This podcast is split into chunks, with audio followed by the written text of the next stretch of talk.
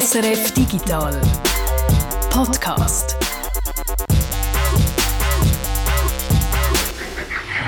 Es ist mal wieder Freitag, heute ist es der 18. November. Herzlich willkommen zum Analog-Podcast. Und ein kleines Scherzchen, es ist natürlich wie immer der Digital-Podcast. Aber das mal mit einem ganz handfesten Thema, Zement oder genauer gesagt der CO2-Ausstoß von Zement. Der ist nämlich so groß, wie wenn man den CO2-Ausstoß von allen Flugzeugen und allen Frachtschiffen zusammenrechnen Also ziemlich viel und darum die Frage, wie baut man in Zukunft Häuser, ohne die Umwelt damit zu sehr zu belasten. Mit dieser Frage beschäftigt man sich bei der Eidgenössischen Materialprüfungs- und Forschungsanstalt der EMPA Dübendorf in einem eigenen Quartier, das Nest heisst oder Nest, ich bin nicht mal sicher, wie sie es aussprechen, und wo Energietechnologien unter realen Bedingungen werden getestet. Wir haben in diesem Quartier diese Woche einen Besuch abgestattet. Und wir waren noch an einem anderen Ort zu Besuch, gewesen, an den Swiss Game Awards. Der Guido war auch dieses Jahr wieder live vor Ort gewesen, und er erzählt uns, wie es um die Schweizer Game-Entwicklerszene steht und vor allem, wer alles einen Award gewonnen hat. Ich bin Tanja Eder. Und ich, der Jörg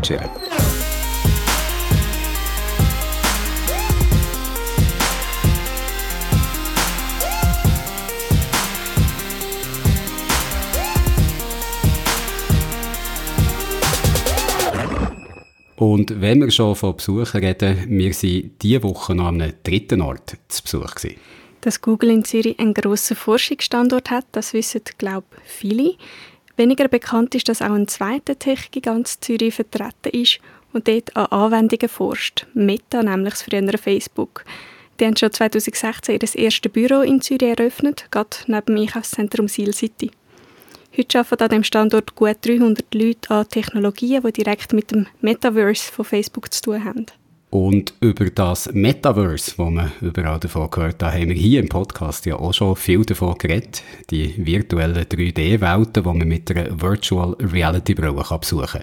Meta hat für das eine eigene VR-Brille, die heißt Quest. Und mit der Quest Pro ist vor etwas mehr als einem Monat gerade das neueste Premium-Modell von dieser rausgekommen. Und das haben wir, also der Guido und ich, wir haben das diese Woche vor Ort können testen am Meta-Standort zu Zürich. Hi, gentlemen. Very nice to meet you. Thank you, everyone, for coming. And welcome to our Meta office in Zurich. Also man hört, das ist so etwas Offizielles gewesen, oder? Es ist nicht so ein intimes eins zu eins Interview gewesen. Das machen sie, glaube ich, nicht so gern, sondern sie haben mehr oder weniger wirklich alle eingeladen, die man einladen kann. Es sind viele Journalisten dort gewesen und aber auch so äh, Leute, die mit Meta zusammenarbeiten, also Leute von einer Werbeagentur zum Beispiel, die Meta dazu benutzen, um halt einen Großteil von ihrer Werbung zu schalten. Also es hat einerseits Presse gehabt, mit so roten Warnbändern, dass Meta-Mitarbeiter wissen, dass da mit der Öffentlichkeit schwätzen und andererseits so ähm, einerseits Leute von Meta selber und eben so Business-to-Business-Kunden ähm, eigentlich von Meta oder Mitarbeiter. Und jetzt so von den Leuten, die ich, die ich vor allem damit geschwätzt habe, das sind eigentlich eher die die Meta ein Business zuordnet. Also das sind die Leute, die irgendwie etwas mit Werbung äh, zu tun haben, wo ja die Haupteinnahmequelle von Meta ist. Und dann haben sie aber eben schon auch noch gesagt, dass äh, der Zürcher Standort nicht nur für das äh, wichtig ist, sondern dass dort effektiv auch äh, Zeug entwickelt wird. Also dass es auch Ingenieure und Ingenieurinnen äh, zu Zürich hat, wo natürlich äh, dann es auch darum geht, die Metaverse-Plan vom äh, Unternehmen äh, weiterzutreiben. The office here in Zurich is one of our most innovative offices worldwide. They are contributing to the future I just shared with you far above the fair share. Man mache grosse Fortschritte hier auf dem Weg zu dem Metaverse, hat später dann noch der Engineering Director von Meta zu Zürich gesagt. Aber hat er auch gesagt, es werden noch Jahre, wenn nicht Jahrzehnte dauern, bis die Vision vom Metaverse, wie sie Mark Zuckerberg hat, bis die Vision dann vollkommen umgesetzt sei. It'll be a decade or more before our vision for the metaverse is really realized. And years before we have metaverse products that are in the hands of billions. But we're taking leaps forward in our hardware and our software platform. Every day we come closer to delivering this vision. And today is the day that it's your chance, if you haven't done it before, to try this out. Nicht ganz so lang, also zum Glück kein Jahrzehnt ist es gegangen, bis wir selber, der Guido und ich, die neue Quest Pro, die Quest Pro, haben selber können ausprobieren And please wait, uh, wait for my colleagues to ask you in, to hand you the headset, etc. Because we, first of all, we just want to make sure uh, everything is done safely. Bei mir kommt eigentlich immer so der, der erste, der aller, allererste Test ist, wie ist sie zum Anlegen wegen der Brille, oder? Ich bin Brillenträger und ähm, so die traditionellen ähm, VR Virtual Reality Brillen, die haben immer so ein bisschen das Taucherbrillensystem gehabt, oder? Ganz viel vorne und das ist dann so ganz eng am Gesicht dran und wird mit einem harten, dicken Gummiding so fest angedruckt und hintergezogen im Fall von VR-Brillen nicht wegen dem Wasser, das nicht reinkommen darf, sondern wegen dem Licht, oder? dass es möglichst dunkel dort drin ist und dass darum die Bildschirme ähm, so, so beeindruckend wie möglich aussehen. Und da jetzt beim Aufsetzen von der Quest Pro fällt, fällt einem das dann gerade sofort auf. Oder? Das ist ein anderes System, das ist eigentlich ein System, das eher ein bisschen offen ist, wo du auch unten noch ein bisschen raussiehst. Und das ist dann für mich als Brillenträger gerade viel, viel angenehmer, weil es einfach einfacher war, das über meine Brille drüber reinzustülpen stülpen und dann auch anzuhaben. Und sie ist auch im Vergleich jetzt zu einer Quest 2, zum Beispiel einem, einem, einem günstigeren Modell, ähm, ist sie besser balanciert. Oder? Die Batterie ist hinten und durch das hast du einfach so ein bisschen äh, weniger das Gefühl von, es druckt mir die ganze Zeit etwas aufs Gesicht. Also das habe ich gerade mal so positiv gefunden. Da ist für mich bis jetzt eigentlich immer noch die PlayStation VR am besten. Das ist bis jetzt immer noch so ein bisschen die bequemste. Die hat es aber in dem Sinne auch einfacher, weil dort einfach weniger Technologie drin ist. Oder dort hast du dann vor allem ein Kabel, Kabel, Kabel Stellage hinten dran. Und das ist ja genau nicht das Konzept von der Quest, also von denen, die Meta am entwickeln ist. Das sollen die Brüllen sein, die für sich allein funktionieren. Also ohne Kabel, ohne noch irgendeine externe Konsole oder PC, wo das treibt.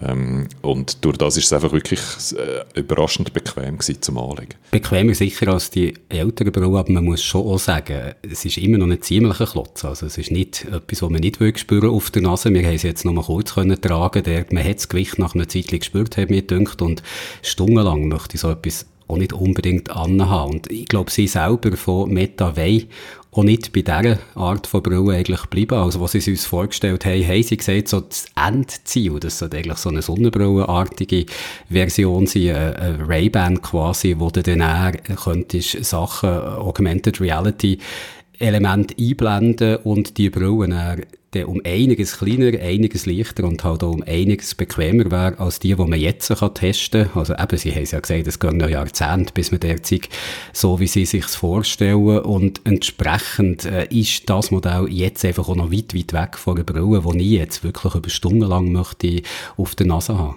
Ich bin dort äh, sehr skeptisch, dass man mal an Brüllen ankommen, die so wie die Brüllen aussehen, die ich jetzt habe, einfach wegen dem Licht, oder? Da kommt dann halt sehr viel Licht von überall rein und da bin ich nicht ganz sicher, ob das aufgeht. Aber kleiner und leichter natürlich, das, das, ist, das ist das Ziel. Ähm, was im direkten äh, äh, Gegensatz steht zu dem, was ich sonst müsste können, nämlich länger laufen und viel mehr Leistung haben, oder? Und darum ist das ein entsprechend schwieriger Task, was da vor sich haben. Bevor wir so ein bisschen, ich finde, es ist noch recht leicht, immer gerade zu sagen, das und das das und das und das und das ist alles nicht gut, weil es ist wirklich einfach noch sehr viel nicht gut. Das, das können wir dann nachher noch drüber schwätzen.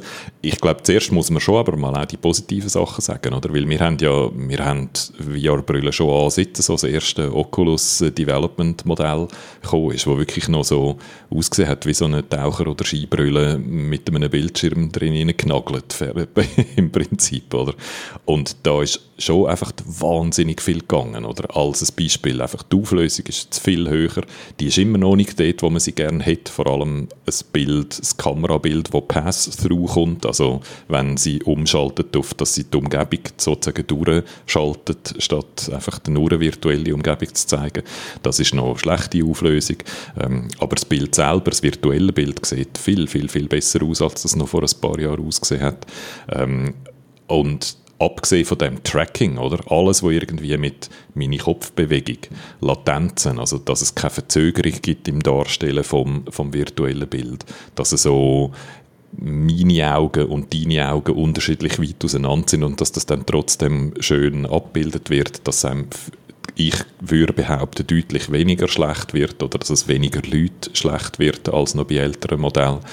Ähm, das, da sind grosse, grosse Fortschritte passiert. Und dann alles andere Tracking oder Finger, das ist uns beiden, glaube ich, aufgefallen, dir auch, oder? dass sie jetzt eigentlich recht gut so mm, alle meine fünf Finger erkennt. Und auch wenn ich so Fingerbewegungen mache, wie mit dem Ringfinger zum Daumen gehen und so, dass es das dann eigentlich überraschend präzise äh, darstellt. Und das ist etwas, was noch völlig undenkbar war, schon vor wenigen Jahren, oder? Und wo man noch Laserkästchen im ganzen Raum montieren und zwei Stunden einrichten, bevor das gegangen ist und da leistet die Brille an.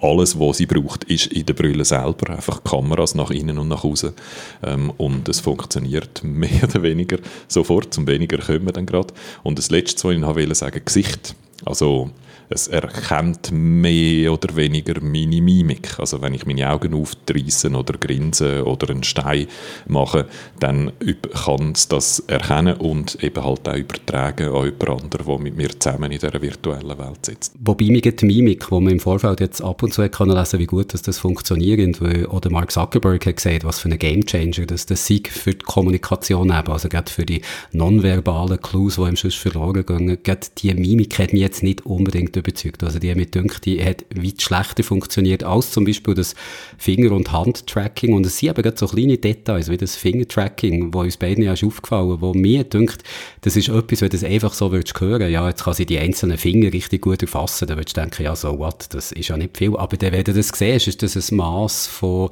Realität, wo du vorher eben nicht hast gekannt, bist viel mehr drin in dieser Welt. Und es sind wirklich so kleine Sachen, die zum Teil grosse Fortschritte haben gemacht, während andere jetzt für mich, als ich es angelegt dünkt hat, ja, so wahnsinniger Unterschied zu der ersten Oculus, die wir vor gut zehn Jahren haben angelegt ist es dir auch wieder nicht. Du hast natürlich vollkommen recht, man muss fair sein, es ist wirklich viel gegangen, gerade was Tracking etc. angeht und die Auflösung ist besser, aber trotzdem, man ist immer noch so in einem Zwischenbereich, finde ich, wo man sieht, ja, es gibt wahnsinnig viel Potenzial bei diesen Brillen. Ich kann mir vorstellen, dass da Tolles möglich könnte werden. Aber man ist einfach immer noch weit, weit weg davon, was sie ja selber auch sagen, oder? Jahrzehnte, bis man dort ist, bis die Vision wirklich so ist, wie man sich vorstellt. Und je realistischer das Ganze aber wird, und ich glaube, das hast du gestern auch gesagt, je realistischer es wird, umso mehr fallen dann die Sachen auf, die eben nicht gehen. Also, jetzt ist ein Fehler irgendwie unangenehmer als bei dieser ersten Oculus-Brille, wo man einfach auch noch nicht so viele Erwartungen hat zum einen, wo so noch nicht so eine Hype gegeben, das Ganze um. Also die Erwartungen sind ja aufgeschraubt worden, nicht zuletzt von Meta. Aber was erstens nicht die Erwartungen gegeben und zweitens eh alles noch so ein bisschen schlecht ist gewesen, so dass die kleinen Fehler oder die einzelnen Fehler gar nicht so aufgefallen sind. Und jetzt geht eigentlich vieles schon gut. Mir ist zum Beispiel gar nicht mehr schlecht geworden. Ich habe es jetzt auch nicht ewig angehabt, aber eine Viertelstunde habe ich es sicher angehabt und habe gar nichts gespürt. Und das ist bei der ersten Beruhung noch ganz anders gewesen, wo eine größere Latenz hatte. Also da ist wirklich viel gegangen. Aber eben andere kleine Sachen, die Mimik zum Beispiel, finde ich, das ist noch nicht so gegangen gegangen. Das Tracking hat es bei mir auch immer mal wieder verloren. Und auch Angst hast du einfach das Gefühl, ja, es zeigt, wo es hergehen könnte, aber dort sind wir eben noch lange nicht. Und ja, wir haben es jetzt schon ein paar Mal angetönt, es hat auch einige Probleme gegeben mit dieser Brille. Das kann der Vorführeffekt sein, es kann äh, der Grund sein, dass wir die Ersten waren, denen die Brille gezeigt wurde an diesem Abend, dass vielleicht ein paar Sachen noch nicht eingespielt waren. Aber eben, es ist doch einiges schiefgegangen. Ich habe hier so ein paar Sachen zusammengeschnitten. Äh, sind Sie jetzt bei der Nutzerauswahl oder sehen ja, Sie mehr? Äh, Nutzerauswahl. Da, dürft ihr es kurz nehmen? Dann bringe ich Sie da vorbei, dann, dann sehen Sie was. So, funktioniert's? Äh, so ein Kreis, meinen Sie? Nein, es, ist, es sollte quasi so eine Art Lichtstrahl aus Ihrem Finger rauskommen. Funktioniert? Das sehe ich jetzt nicht bei mir, aber. Okay. So, tut mir leid, dadurch, dass Sie die Ersten sind, muss ich das jetzt alles erst aufsetzen, aber Sie sehen es gleich. Schon wieder. Aha, das habe ich auch noch nie gehabt. Aber es ist sehr verstörend. Moment, da muss ich neu starten. Das wird nichts. Ich kann vielleicht noch zwei Beispiele geben, wo eben so die, die Immersion auseinanderbricht. Also die Immersion oder sich fühlen, wie wenn man in dieser virtuellen Welt ist und so ein bisschen wie vergessen, dass wir nicht tatsächlich in dieser virtuellen Welt sind. Das Demo, die Demo, die wir äh, gemacht haben zusammen, Jürg, war so ein Sitzungszimmer eigentlich, beziehungsweise wir sind dann nicht in einem Sitzungszimmer gesessen, sondern irgendwo so an einem mediterranen Strand, in so einem Strandbungalow und äh, haben dann aber trotzdem einfach einen Tisch gehabt, wo wir können dran sitzen und ein Whiteboard, wo wir jetzt hätten können so kreativ Zeugs äh, ähm, brainstormen. Also das wäre glaube ich so ein, ein Setting, oder? Und dort haben wir der Umstand, oder, dass es meine Mimik und meine Hände trackt, macht ganz, ganz viel aus, dass du mich als als eine Person akzeptierst, oder? Dass ich nicht einfach so eine Stimme bin, die aus dem Nichts kommt, sondern dass du mich siehst als eine Person und dann mich als eine Person wahrnimmst und behandelst und dass du eben auch wahrnimmst, wenn ich etwas mache, ohne etwas zu sagen, oder? Also eben halt all das Körperliche und, und Mimische und so, das kommt dazu, etwas, wo man genau in so einem, in einem reinen Telefongespräch oder in einem, auch in einem Videocall halt ein bisschen, ein bisschen weniger hat. Aber weil du dich dann darauf verlässt, dass das passiert, fällt es dir dann umso mehr auf, wenn meine Finger plötzlich irgendetwas ganz Komisches machen oder irgendwie, oder mein Gesicht einfriert oder die Mimik plötzlich verliert, oder? Und das ist irgendwie laufend passiert, was für mich, bei mir, ich glaube, ich mit Brüllen und Bart bin möglicherweise ein schwieriger Fall, oder? Also von dem her, und es hat vielleicht auch noch ein bisschen mit Kalibrieren zu tun. Ich glaube, wenn man das eigene Gerät hat, wo man ein bisschen sauber eingerichtet hat, funktioniert es dann vielleicht besser. Aber das ist einfach, da merkst du genau, oder das ist so ein Punkt, wo man es noch nicht einfach jemandem kann auf den Kopf setzen und dann ist alles perfekt. Das ist das eine. Und das andere, was die ganze Zeit passiert ist, ist, sobald ich ein bisschen, also zuerst mal auch wieder zum sagen, wir sitzen nicht in einem rein virtuellen Raum, sondern wir sind in einem realen Raum an einem Tisch gesessen und du kannst dann im virtuellen Raum die Tisch sozusagen vereinen oder? und sagen, da wo mein realer Tisch ist, ist auch der virtuelle Tisch. Und das bedeutet, wenn ich meine virtuelle Hand auf den virtuellen Tisch lege, ist sie dann effektiv meine reale Hand auf dem realen Tisch, oder? Und das passt, das stimmt genau. Also ich habe meine Hand vor mir und lege sie auf den virtuellen Tisch und ich spüre genau dann den realen Tisch, wenn auch meine virtuelle Hand auf dem virtuellen Tisch ist.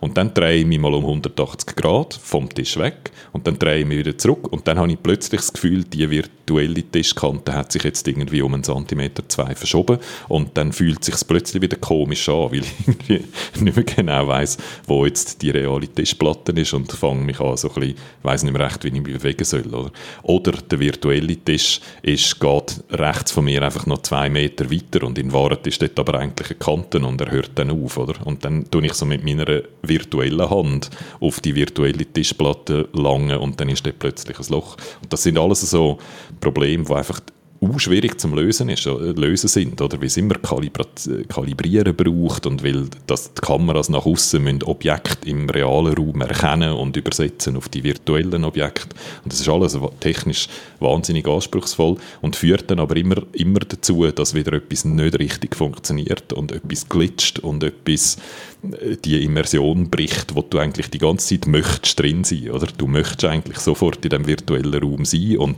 dich so verhalten, wie du dich in einem realen Raum verhalten würdest und dann gehst du immer wieder daraus raus. Es geht ja um Immersion, oder? Also um, wie wir etwas wahrnehmen, dass wir das Gefühl haben, wir sind tatsächlich dort. Und wahrscheinlich kann man es so zusammenfassen, es sind einfach ganz kleine Details, die die Immersion ausmachen. Also das eine, was man vorher gesagt hat, wenn es der Finger gut trackt, dann ist das ein Detail, das nicht nach viel tönt, aber sehr viel zur Immersion beiträgt. Andererseits, wenn auch etwas mit der Tischkante nicht stimmt, ist das auch wieder nur ein Detail. Wenn du das würdest hören, würdest du sagen, ja, das ist doch nicht so schlimm, aber wo dich dann wieder sofort aus dieser Immersion rausreißt. Und darum finde ich, ist es wahnsinnig schwierig, eine wirklich überzeugende virtuelle Welt zu machen, wo es so viele kleine Details, wo wir uns oft gar nicht bewusst sind, eben das ausmachen, dass wir wirklich das Gefühl haben, wir sind an einem Ort, dass die Wirklichkeit, wie wir sie erleben, durch so viele kleine Details prägt ist, wo du müsstest daran denken, auch noch umzusetzen und wo technisch zum Teil sehr schwierig umzusetzen sind, dass es eben, wie gesagt, wahrscheinlich noch lang wird gehen, bis die Immersion wirklich so sehr ist, wie man das gerne hätte. Es gibt auch wieder kleine Sachen, die mir diesmal wieder gut gedacht haben, oder? Sie haben auch darauf hingewiesen, dass zum Beispiel das Audio gut ist in dieser Brille. Ich bin jetzt nicht ganz sicher, wie es bei der Vorgängermodell war, aber es ist wirklich gut genug, dass du das Gegenüber in so einem virtuellen Raum halt hörst schnaufen und du das dann merkst, ah, die Person möchte vielleicht etwas sagen, etwas, was du bei einem Zoom-Call in normal nicht hast, weil dort das Audio nicht ganz so gut ist. Also eben viele, viele kleine Details, ein paar Stimmen so, ein paar Stimmen noch nicht und wegen darum ist mir jetzt so, äh, habe ich das Gefühl, einfach wirklich eine Zwischenphase mit dieser Technologie, wo sich Potenzial abzeichnet, aber man noch lange nicht dort ist, wo man sein will. Wichtig dort ist, dass es spatial ist, oder? Also, dass das, was ich jetzt sage, in deinem, äh, auf deiner Seite so ankommt, dass es übereinstimmt mit dem virtuellen Bild. Also wenn ich direkt gerade vor dir sitze, dann hörst du mich dann in deinen Lautsprecher auch direkt gerade von vorne. Und wenn ich im virtuellen Bild irgendwo rechts von dir sitze, dann hörst du mich auch eher von rechts, vorne oder hinten, je nachdem, wo ich dann bin. Und was ich auch noch ganz wichtig finde, ist, äh, Lautsprecher und Mikrofon sind im Headset drin und sind nicht ein Kopfhörer, sondern sind so Lautsprecher, die im Headset irgendwo eingebaut sind. Und ich finde, das macht recht viel aus für das Gefühl, nicht völlig abgeschlossen zu sein von der realen Welt und, und du hast durch das nicht so die ganze Zeit Angst, dass dir jetzt jemand wahnsinnig äh, ein, dir einen Schreck einjagt, weil dir jemand von hinten die Hand auf die Schulter legt in der realen Welt, oder? Was bei so traditioneller VR manchmal ein bisschen ein Problem ist. Du bist dann so immersed in dieser virtuellen Welt, dass den Bezug zu der realen Welt eigentlich verlierst und sie versuchen mit dem Gerät da so ein bisschen den Fünfer und Zweckli zu erreichen, oder? Also dass du sowohl in der realen Welt verankert bist und bleibst und aber easy in die virtuelle äh, Version übergumpst, ohne dass du so den Zusammenhang verlierst. Und dort muss ich sagen, setzen sie eigentlich schon so sehr klare Prioritäten, wo ich das Gefühl habe, die einer klaren Vision entsprechen, oder? Also wir hat ja, ich glaube, wir haben da im Podcast schon darüber geschwätzt, oder? Dass man so ein bisschen, dass das ein bisschen unfair ist, dass man sich über ihre Avatar lustig macht, wo sehr so banal und ein bisschen scheiße aussehen, oder? Excuse fürs Wort. Ähm, es ist wirklich so, oder? Die sehen äh, aus wie mies, oder? Oder wie so Second Life Avatare, wo wir schon vor 10, 20 Jahren hatten. Und das ist eben, weil sie wollen, dass in dem Meetingraum, dann nicht einfach in dem virtuellen, nicht einfach du und ich sitzen, wie jetzt in einem Demo, sondern dass dort easy auch 50 Leute drin sitzen und dass es dann immer noch funktioniert. Oder?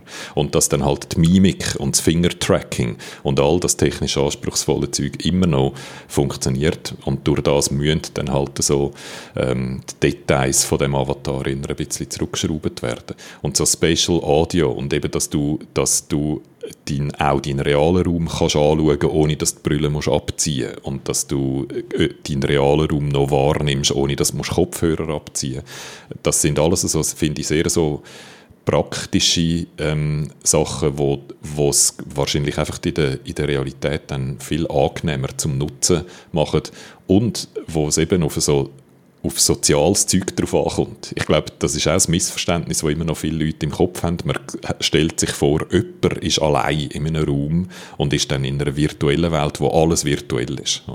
Und sie gehen eigentlich in eine Richtung, wo viele Leute zusammen in einem virtuellen Raum sind, aber das sind alles reale Leute, oder? Und die wollen auch einander als reale Leute wahrnehmen. Und darum ist die Mimik so wichtig, darum ist es wichtig, dass Fingertracking und, und, und so gut, gut funktioniert.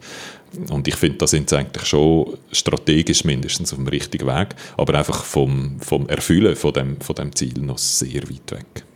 Und man muss vielleicht noch schnell sagen, wer eigentlich die Zielgruppe ist, die sie ansprechen mit dieser Quest Pro. Das sind nämlich nicht die Gamerinnen und die Gamer, die am äh, Abend noch ein bisschen die Brille aufsetzen, um ein Game zu spielen, sondern das ist jetzt wirklich eher eine Brille für Business-Anwendung. Also darum sind es vor allem auch so Konferenzsitzungen, die sie ihm gezeigt haben, oder wie du könntest mit mehreren Bildschirmen arbeiten in dieser virtuellen Welt, als solche Sachen. Also die Brille kostet 1500 Franken.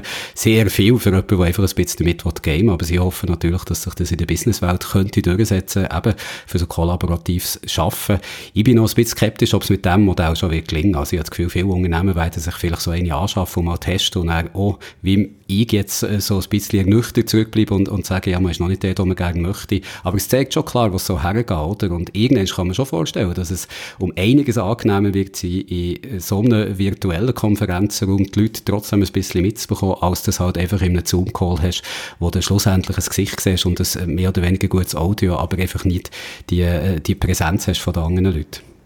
Also ich glaube, das kann man sehr deutlich sagen, für dich, die jetzt uns zuhören, gibt es also ganz, ganz wenig Gründe, selber so eine Quest Pro zu kaufen und die 1500 Franken auszugeben oder was auch immer sie dann in der Schweiz kostet. Das ist ein Gerät, das die Firma wird zahlen. Oder die allermeisten Leute, die das werden nutzen, hat das die Firma zahlt und nicht die Person selber. Und ich glaube, da sind sie sich sehr bewusst, dass das eigentlich ein B2B-Gerät ist und nicht ein, ein B2C-Gerät. Und die Anwendungen, die wir gehört haben, sind alles so B2B-Anwendungen Anwendungen oder ähm, Visualisierungen von Architekten, wo dann nicht der Kunde selber so ein Gerät hat, sondern wo der Kunde zu der Architektin geht und sie gibt ihm dann so eine Brille zum Anlegen oder oder Ärzte, die etwas trainieren oder irgendwelche Handwerkerinnen oder Mechaniker, wo äh, wo in den Buden an einer Maschine arbeiten so. also es sind alles so B2B-Anwendungen. Schulen haben es auch noch gezeigt, oder so wahnsinnig interessierte äh, Teenager und Teenagerinnen, wo, wo irgendeiner römischen, einer römischen Senatsdiskussion können folgen wo es dann halt tatsächlich in dem Raum drin und die Figuren sehen. So die interessiertesten Teenager, die sie je gegeben hat in einer, in einer Geschichtslektion. und dort äh, wäre dann der Kunde äh, von Meta wäre dann die Schule, oder? Wo dann gerade für die ganze Klasse so, so Geräte, Geräte anschafft. Und ich glaube, auch für das sind die immer noch ein bisschen zu teuer und zu wenig gut. Also jetzt würde ich das einer Schule, glaube ich, auch noch nicht empfehlen, das jetzt schon zu posten. Aber dort wollen sie an, oder? Und darum finde ich auch, ist eine Kooperation mit Microsoft und mit so den anderen grossen Firmen, wo sie äh, schon länger oder vor kurzem Kooperationen angekündigt haben, machen auch dort wieder strategisch sehr viel Sinn. Das also unser Erlebnis bei Meta. Ich hoffe, dass wir gleich mal wieder so eine Brille können schauen können, wo es hergeht. Das interessiert mich schon. Und Guido, bleib du doch bitte noch kurz da, weil du musst uns noch von einem anderen Besuch erzählen, den du gemacht hast, der bei den Swiss Game Awards. Sehr gerne.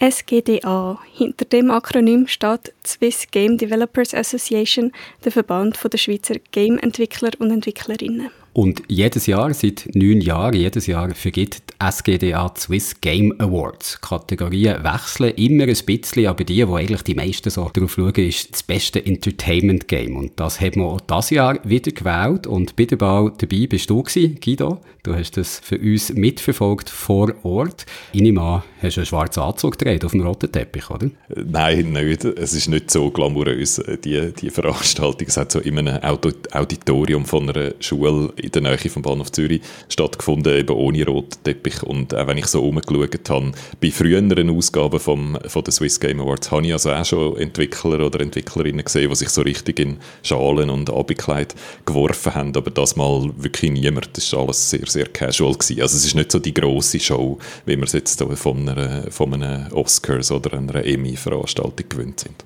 Also nicht so die große Show, zeigt das auch so ein bisschen, wie es in der Schweizer Game-Szene aussieht?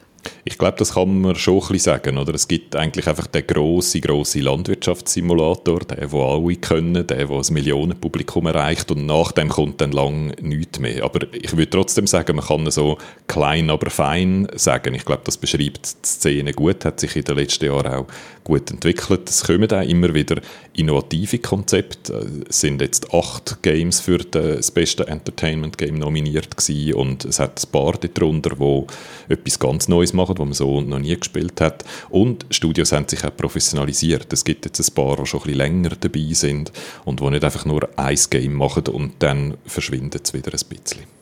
Aber trotzdem, die Schweizer Game-Szene oder die Game-Entwickler und Entwicklerinnen-Szene, die ist trotzdem noch klein. Was fehlt denn noch, damit sie grösser werden können? Geld, sagen alle. Sagen eigentlich alle Game-Entwickler, wenn mit ihnen schwätzt, ist, dass ihnen das Geld fehlt. Es ist äh, teuer in der Schweiz zu entwickeln, weil eigentlich der grösste Teil vom Budget von so einer Game-Entwicklung sind Personalkosten und bei uns sind halt die Löhne hoch. Und umgekehrt gibt es eigentlich kaum Unterstützung. Einerseits sehr wenig Förderung äh, von staatlichen Geldern, also deutlich weniger als in Deutschland zum Beispiel oder in Skandinavien. In Deutschland ist pro Kopf etwa zehnmal so viel wie in der Schweiz, wo, wo gefördert wird als Beispiel. Und nicht nur äh, Kultur, Wirtschaftsförderung ist das Problem, sondern auch Risikokapital. Es scheint in der Schweiz einfach äh, weniger Leute zu haben, die bereit sind, in diese Branche, in die Industrie Geld hineinzustecken.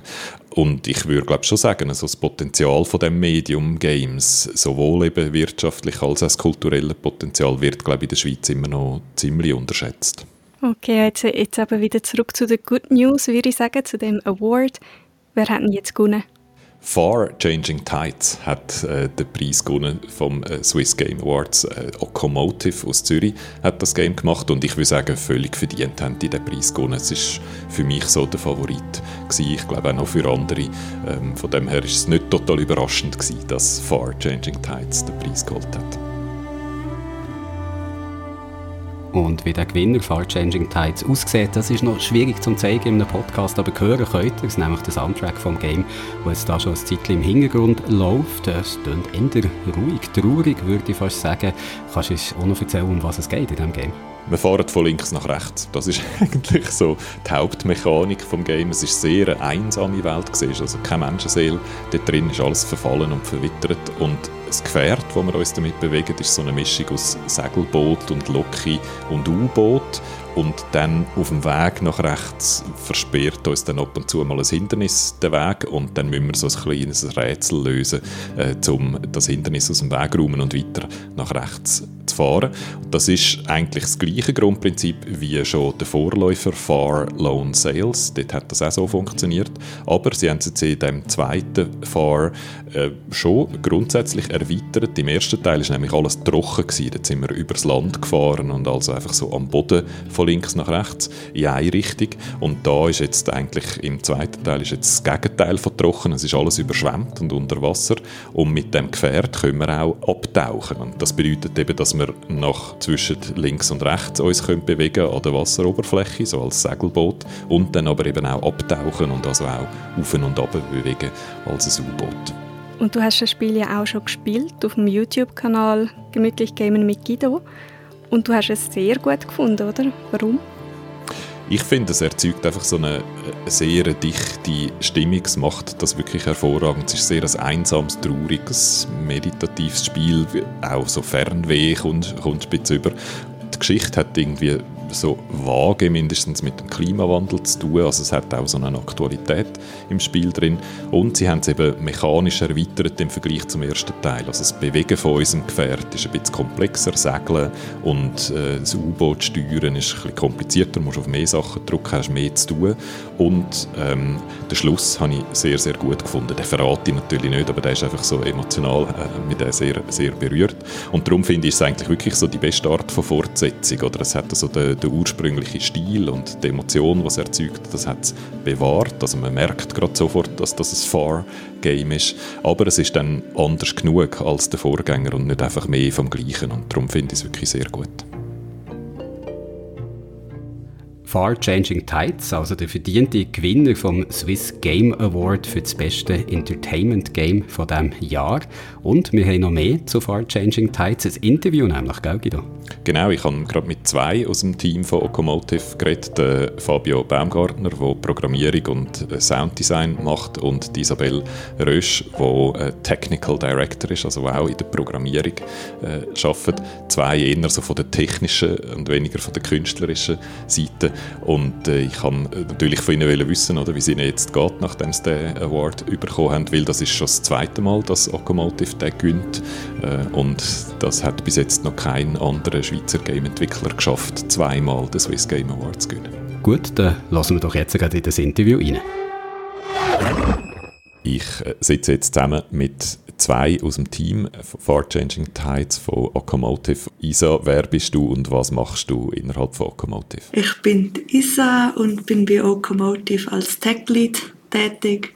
Habe bei Far Changing Tides ähm, Programming gemacht und bin einfach erst dort am Schluss vom Projekt dazugekommen.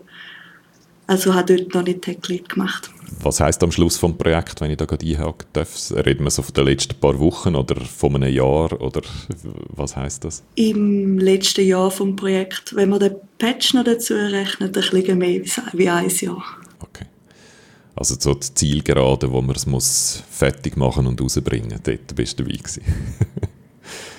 Äh, und dann haben wir noch dich dabei, Fabio. Du bist schon länger, schon länger dabei. Ja, ja genau. Äh, ich habe Okomotive ähm, dürfen joinen, gerade nach meinem Studium im 17. und bei, bei Farlon Sales schon dabei gewesen, auch dort schon als äh, Programmierer und ähm, vor allem auch im Audiobereich.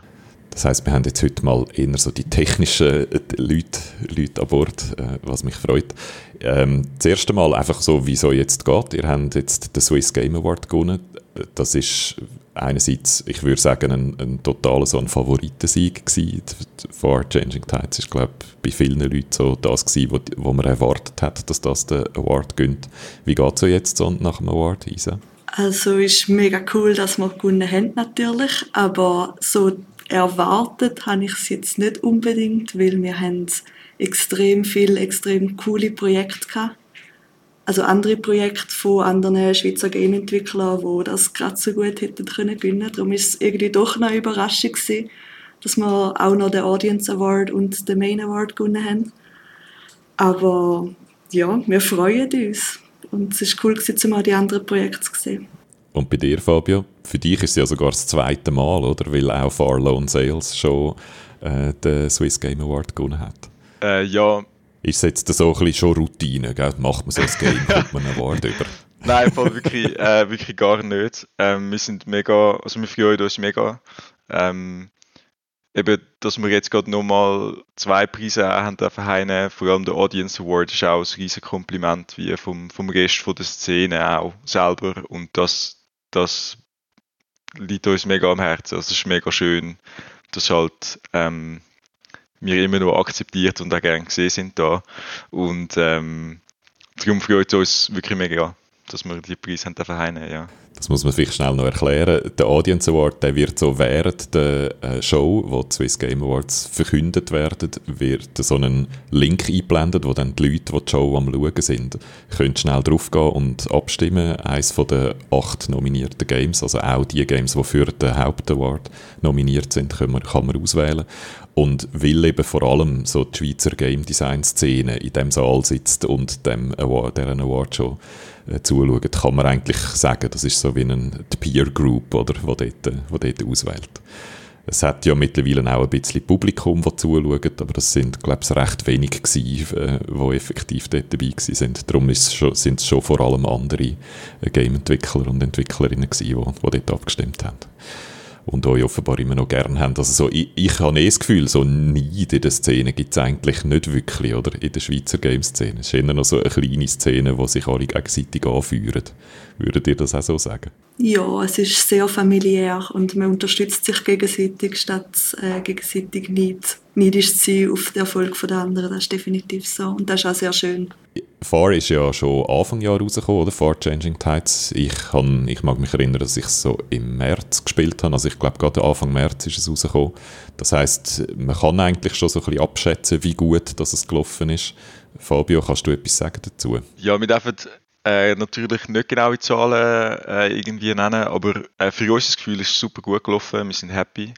Ähm, Eben, es hat noch ein paar Sachen gegeben, wo der ganze Ukraine-Konflikt, äh, Elden Ring, wo gleichzeitig rausgekommen ist, wo, das sind sicher Faktoren gewesen, die klaren Einfluss gehabt haben auf auch wie sichtbar das Spiel war, so in der Wahrnehmung der Leute.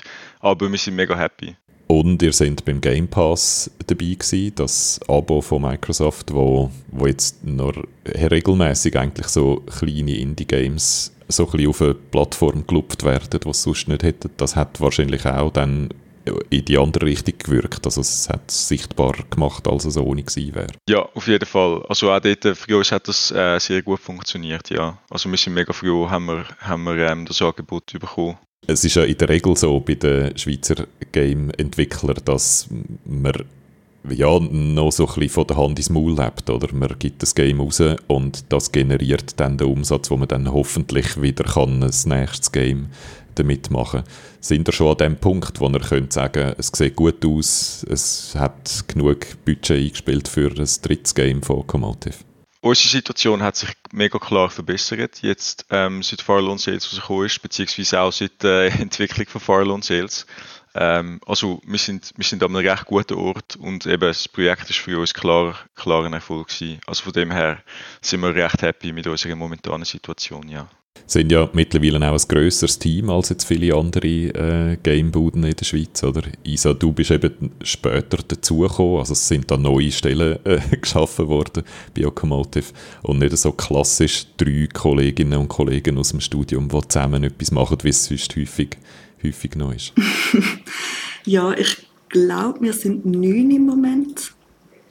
Ich bin mir aber nicht 100% sicher, weil ob da der Komponist zum Beispiel schon eingerechnet ist oder nicht. Fabio, weißt du das genauer? Ich glaube, mit dem Joel zusammen sind wir jetzt gerade zehn. Das heißt immer noch ein kleines, ein kleines Unternehmen unter den KMUs, aber trotzdem eins, das jetzt in dem Fall ein bisschen stabiler unterwegs ist, als das sonst häufig der Fall ist, weil er eben Einnahmen haben, statt nicht, äh, es ist nicht einfach so Friends and Family finanziert, wie das wahrscheinlich beim ersten Game äh, noch war, ein Stück weit.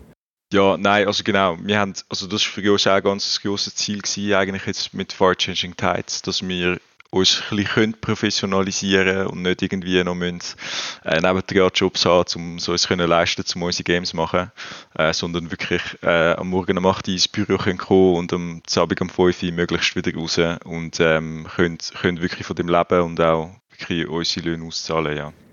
Jetzt, der, der Swiss Game Award ist ja noch nicht so der Event, wo, wo riesen Wellen wirft, so, wo alle darauf warten, dass man jetzt äh, hört, wer dort gewonnen hat. Es ist auch die Show ist nicht wie eine Oscars-Show, oder es ist nicht, so, nicht gleich ähnlich, auch nicht, nicht annähernd so glamourös und so breit in der Wirkung. Ähm, hat das für euch trotzdem einen Einfluss?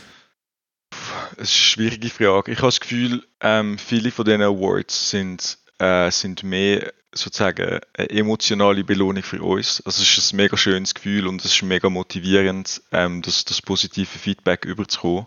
Aber im Sinn von, dass es äh, eine starke Signalwirkung hat, würde ich äh, sagen, gibt es andere Faktoren, wo, wo klar relevanter sind für uns. Ähm, aber trotzdem ist es für uns einfach so fürs, fürs Gefühl vom Schaffen und ähm, einfach die Anerkennung überzukommen. Eben gerade von anderen Devs, wo und Spieler ist, ist ein riesiges Kompliment. Aber eben äh, wirklich als, als Werbung in dem Sinn ist es, ist es nicht, nicht ein riesiger Boost für unsere Sales oder so.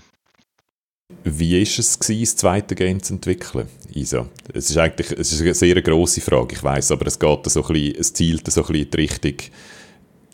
Erstes Game, dort, äh, dort ist es neu oder? und alles ist frisch und es ist so eine, äh, eine gewisse Aufregung äh, dahinter. Und beim zweiten Game ist es einfach ganz ein anderer Druck. Oder? Es ist, die Frage ist, was ist anders, was ist dann genau gleich, wie, äh, was muss es in, reinbringen? Wie hast du das in, in der Entwicklung empfunden? Also ich bin beim ersten Game ja nicht dabei gewesen. Das heißt für mich ist es sowieso neu und spannend gewesen, zum bei Okomotive anfangen dort. Ähm, ich habe aber vorne das Start-up-Feeling vom Indie-Game sehr wohl erlebt, halt bei anderen Spielen und habe dann schon gemerkt, ah, bei Okomotive, ähm, sie haben sich entwickelt und es ist viel professioneller zum da arbeiten. Sehr cool. Also wir haben dann wirklich mit Jira, wie ich es eigentlich kenne, eher aus dem ähm, anderen Softwareentwicklungsbereich geschafft und nicht mehr so, wie ich es kenne von Indie-Studios. Darum, das ist sehr cool gewesen. Ähm, aber am Schluss von dem Spiel ist halt dann meistens nicht mehr ums Feature entwickeln gegangen, sondern ums Bugfixen vom Game und das ist halt nicht so das, auf das man sich freut, aber ich habe es trotzdem ein sehr schönes Jahr gefunden, weil halt das Team so großartig ist und das Game auch sehr viel Spaß gemacht hat mir persönlich. Hast du das Gefühl, es ist mehr Druck gekommen? Als weißt jetzt in anderen, in anderen Projekten, die du, wo du geschafft hast? Ehrlich gesagt, nein. Ich habe gefunden, zwar am Schluss haben wir ja das Projekt, glaube also das Release haben wir auch verschoben.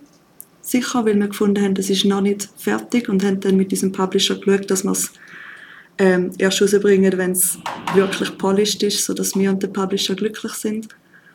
Und vom Druck her ist es eigentlich gegangen. Also wir sind jetzt nicht am Crunchen gewesen, wie man es von anderen Studios oder Projekten kennt, sondern es ist eigentlich sehr angenehm gewesen, auch zum am Schluss den Sport noch fertig machen mit diesen Bugs. Ich habe mehr noch so einen, einen, Erwartungsdruck gemeint, oder? Dass einfach die Erwartungen ein bisschen höher sind bei so einem, bei einem zweiten Game, wo das erste eigentlich schon erfolgreich war. Ja, das bestimmt. Also wir haben gewusst, wir werden sicher mit dem ersten Game verglichen, das zweite Spiel. Aber weil es ähnlich war und ähnlich funktioniert hat und wir gewusst haben, dass wir als Studio so ein Game machen können, haben wir es dann auch wieder angebracht, um unsere Spieler glücklich machen mit dem zweiten. Und wie hast du empfunden, Fabio? Du hast ja den direkten Vergleich, oder? Und das erste Game ist ein Überraschungshit gewesen, oder? Es ist gut gelaufen und man kann das nicht erwarten bei so einem, bei so einem kleinen Game. Das hätte ganz so gut können passieren, dass das einfach niemand wahrnimmt rund um die Welt und gar niemand merkt, dass es ein gutes Game ist. Und beim zweiten Game hat man dann schon halt in der Musik redet man ja so von der berühmten zweiten Platten, oder, wo dann kann die Erwartungen nicht erfüllen und, und wo ein schwieriges Werk ist und so. Wie ist es dir gegangen? Hey, ähm, ich habe das Gefühl, wir sind schon relativ angespannt gewesen. Also war auch früher in der Konzeptphase und so vom Projekt ein, ein sehr starkes Thema gewesen, dass wir eben auf der einen Seite ähm, haben wollen die Leute, die es fahrlässig gefunden haben, wirklich nochmal abholen und, und auf eine zweite Reise mitnehmen, die für sie aber genauso belohnend soll sein wie die erste. Äh, und umgekehrt haben wir aber auch ein Spiel wollen machen, wo ähm, fast doppelt so lang ist äh, wie das erste und ähm, halt gleich vielleicht dann auch noch ein paar Leute hätte sollen abholen, wo vielleicht ähm, beim ersten Titel noch nicht gerade aufgesprungen sind und äh, so die Balance zu finden zwischen eben wie fest muss es gleich sein wie das alte und wie fest muss es anders sein, schon permanentes Thema für uns in der Entwicklung. Ähm, und wir sind dann mega, mega froh gewesen, wo dann eigentlich das Feedback von den Spielern dann auch so ein bisschen ist, dass es eben, es ist, es ist anders, es, es steht auch ein bisschen für sich alleine, also auch wenn man das erste nicht gespielt hat, ist es cool zum zweiten spielen, ähm, aber es ist auch für die Leute wirklich lässig, die es gespielt haben.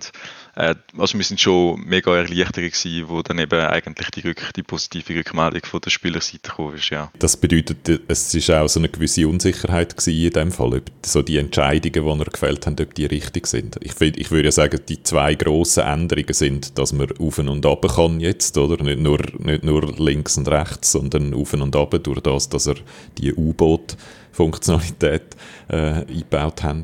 Und das andere, denke ich, es ist insgesamt so ein bisschen ein aufwendigeres Gefährt zu bewegen, oder? Weil die Segelmechanik ist ein bisschen komplizierter und natürlich kommt auch das U-Boot auf und ab sinken lassen, kommt noch dazu. Es ist insgesamt so ein bisschen busier.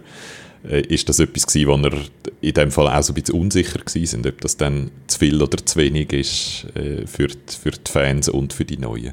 Ja, sicher. Also ich meine, man, man, hinterfragt sich selber eigentlich die ganze Zeit und wir haben schon Playtests gemacht, wo wir Leute eingeladen haben zum Spiel spielen, aber es ist dann halt immer so ein bisschen die Frage, ja, versuchen die Leute einfach nicht zu sein, weil sie uns halt kennen oder sind sie wirklich ehrlich mit dem Feedback und entspricht das auch dann der breiten Masse und das weißt halt nie. Also das weißt halt wirklich erst dann, wenn das Spiel wirklich rauskommt. Und von dem her ist klar immer eine gewisse Unsicherheit rum. Und wir sind irgendwie am Schluss auch ein bisschen blind gegenüber unserem eigenen Spiel. Also wenn man das die ganze Zeit testet und sieht, weiß man wie, oder es verliert wie die Wirkung auf uns.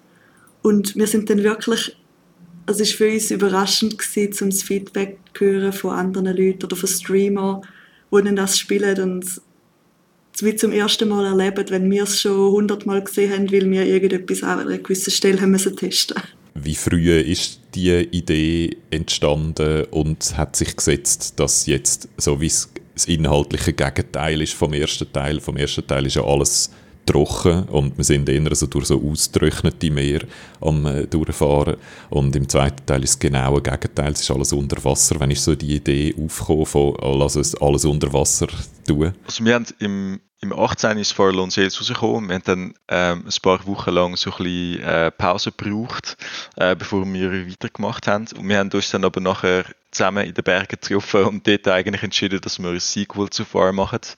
Ähm, und ich würde sagen, so Ende 2018 ist eigentlich wie klar gewesen, dass es dann dass es dann die Richtung einnimmt. Wir haben aber auch verschiedene Szenarien angeschaut und durchgespielt. Aber in dem Fall doch schon sehr früh, so die, die, die, Grund, die Grundidee.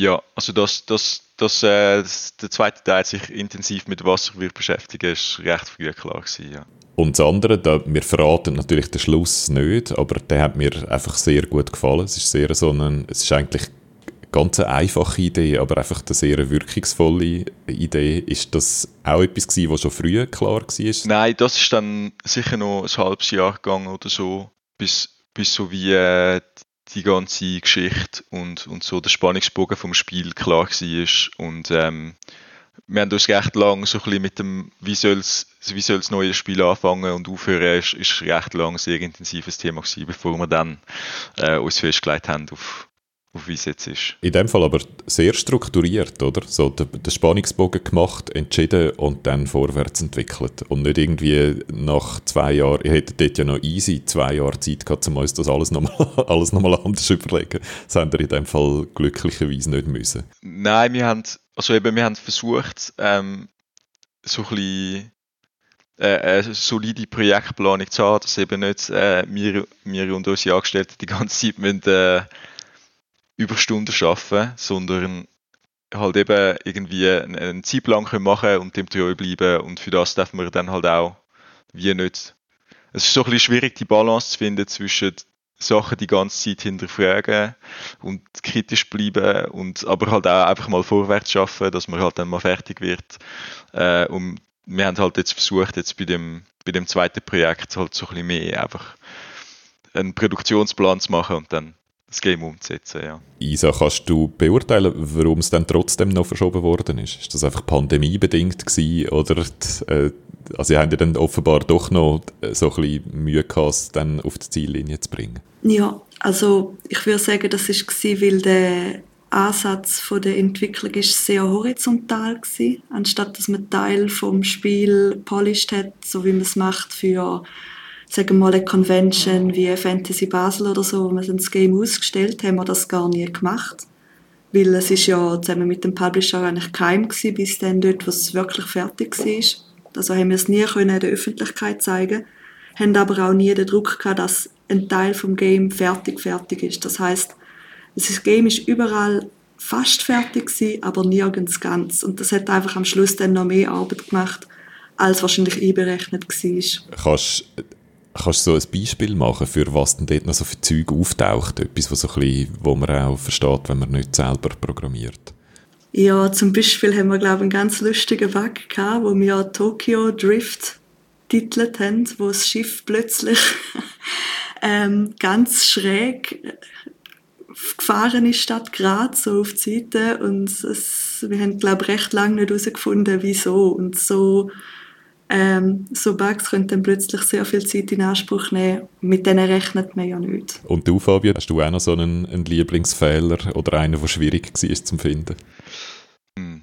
Ich habe jetzt nicht so den einen, den einen Fehler im Kopf, aber etwas, was grundsätzlich echt aufwendig war, ist, ist ähm, zum Beispiel halt sicherzustellen, dass die Musik mit dem Speichern und Laden vom Spiel dann immer stimmt. Oder weil du kannst wie jetzt mit in Musikstück noch mit speichern und wenn du dann dort ladest, muss wie die Musik dann wieder genau an dem Ort sein.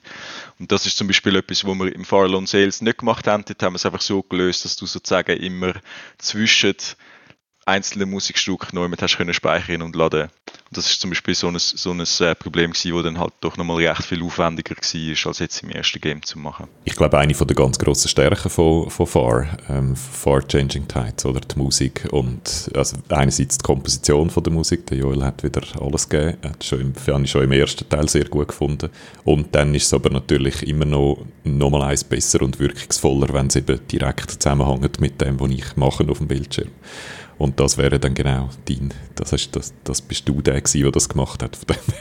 Sehr, das hat mir sehr gut gefallen, finde ich. Ist manchmal so bisschen, man redet häufig eher so ein bisschen über das Visuelle und ich glaube, die Fars, äh, die beiden Fahrer leben sehr, sehr stark von der, von der Musik, wo, wo so das Heavy Lifting macht für mich eigentlich, wenn es so um, Stimmung, äh, um die Stimmung geht. Ja, definitiv. Also Joel hat wirklich äh, wieder eine riesige Leistung erbracht mit, mit seiner Musik. Das ist ein mega Mehrwert fürs Spiel. Also sehen wir, sehen wir genau gleich, ja. Jetzt kommt die Frage, wo ihr wisst, dass es kommt, aber ihr könnt es wahrscheinlich nicht beantworten, aber trotzdem, was kommt jetzt als nächstes? Ich habe gehört, ihr habt jetzt genug von Far. Ich glaube, wir dürfen gar nichts dazu sagen.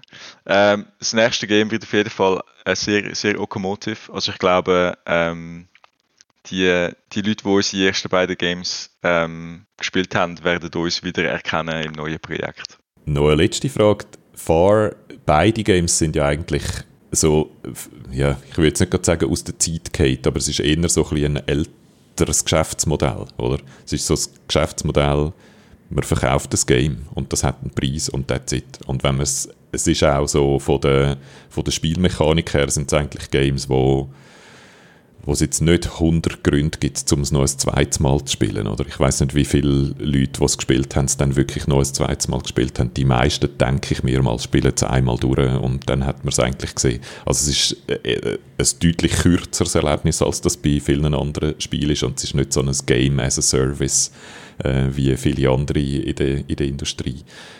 Ist das etwas, wo ihr, das macht es schwieriger für euch, Geld zu generieren, oder weil nicht einfach stetig Geld reinkommt, sondern immer nur so ein Peak und dann muss man wieder eine Weile lang davon leben. Ist das etwas was ihr auch, euch auch überlegt habt, äh, jetzt für, für das dritte Game? Ja, schwierige Frage. Also wir machen uns klar die Überlegungen auch. Ähm, eben von wegen Games as a Service, wo es Sinn machen, äh, das Endless Far sozusagen zu entwickeln, wo man, wo man endlos kann spielen kann. Ähm, und ich kann mir gut vorstellen, dass es etwas ist, wo wir in Zukunft mal noch uns intensiver damit werden auseinandersetzen.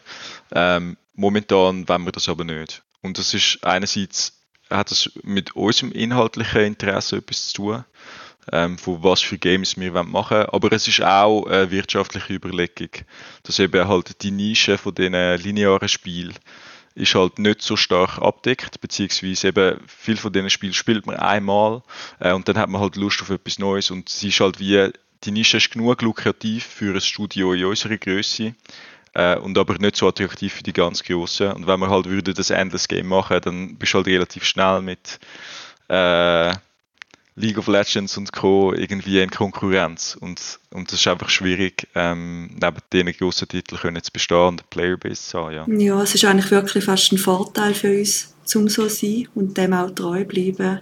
Also ich vergleiche es immer gerne mit einem Kinobesuch, wo man einen schönen Film sieht für ein paar Stunden und dann den Film schaut man vielleicht wieder mal oder vielleicht lässt man es einfach auf sich wirken und da ist es dann.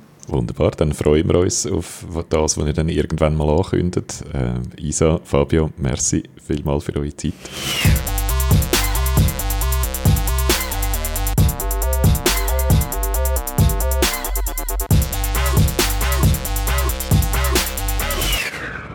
Seit dem Dienstag dieser Woche, seit dem 15. November, leben 8 Milliarden Menschen auf der Welt. Das heisst, jetzt ist schon wieder mehr als 8 Milliarden Menschen, weil es kommen ja ständig neue Leute dazu. Und die UNO geht davon aus, dass in 25 Jahren 10 Milliarden Menschen auf dem Planet werden leben, also im Jahr 2047. Jetzt könnte man meinen, was geht mich das an?